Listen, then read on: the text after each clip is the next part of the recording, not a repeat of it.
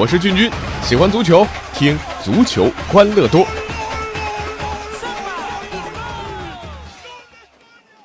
欢迎收听今天的足球欢乐多，我是俊君。今天的足球欢乐多欢乐不起来，因为最近的足球充满着悲伤。巴西南部的一个小城市，只有十六万人的沙佩克，原本今天会迎来一个非常隆重的节日。沙佩克的小酒吧会座无虚席，啤酒味、巴西的烤肉味会充满整个的街道，球迷会欢聚在一起，看看自己的球队历史上最重要的一场比赛——南美杯的决赛。但是谁能想到，节日变成了忌日，整座城市现在都沉浸在眼泪当中。这个坠机事件大家都知道。在坠机灾难发生之后，南美洲的足联确认停止一切足球活动。巴甲的豪门圣保罗、克林蒂安等球队呢，向巴西足协也提议，未来三个赛季免除沙佩克的降级，好让这支球队有足够的时间来重建球队。远在欧洲的葡萄牙豪门本菲卡、法甲冠军巴黎圣日耳曼都表示愿意免费租借球员给沙佩克。而沙佩克恩斯在南美杯决赛当中的对手哥伦比亚的国民竞技主动向南美足联提出要求，希望把这次的南美杯冠军直接授予沙佩克恩斯。对手提出冠军归属，这在足球的历史上还是第一次。只是将冠军授予灾难球队，足球历史上是有先河的，但同样是一段非常悲伤的记忆。一九四九年苏佩加空难之后呢，意大利足球提前四轮直接将那个赛季的意甲冠军授予了遭遇空难的都灵队。说到空难，似乎是足坛躲不过的阴霾。其实，对于球迷们来讲，最著名的两次空难，莫过于慕尼黑空难和刚才提到的苏佩加空难。今年年初，曾经亲身到过一次老特拉福德，让我印象最为深刻的是在球场围墙上慕尼黑之钟，那个指针永远停在了1958年的2月6日8点15分，那一个让所有曼联球迷痛彻心扉的时刻。而在球场的外墙上，还有永远为慕尼黑空难而点亮的烛光。一九五八年的二月六号，载着曼联球员、职员、球迷以及随队记者的英国欧洲航空公司第六百零九次航班空速大使型专机，在慕尼黑机场积雪的跑道上第三次尝试起飞，最终失败撞毁。四十四名乘客及机组人员当中，二十三人罹难，罹难者包括八名曼联球员、一名教练、一名训练员。另外两名球员则因为这次空难的受伤而被迫退役，主教练巴斯比重伤。上世纪四十年代，则是意大利足球史上的都灵时代。这段强盛时期呢，开始于二战结束前的一九四二至四三赛季，直到一九四九年的苏佩加空难，这支神之队就这样被空难毁灭。一九四九年五月四日，当都灵队在葡萄牙打完和本菲卡队的拉丁杯比赛回国时，由于大雾弥漫，飞机撞上了机场附近的苏佩加山，发生了震惊世界足坛的苏佩加空难。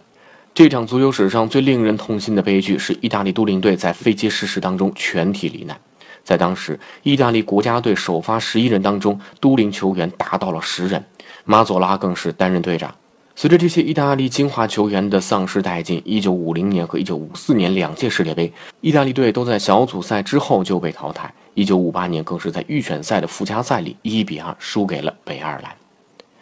其实跟足球相关的空难事件还有不少。二零零二年的五月七号，北方航空公司的一架客机在大连海域失事，机上一百零三名乘客、九名机组人员全部罹难，其中包括著名球星安琪的启蒙教练杨坤峰等三名大连籍的足球教练。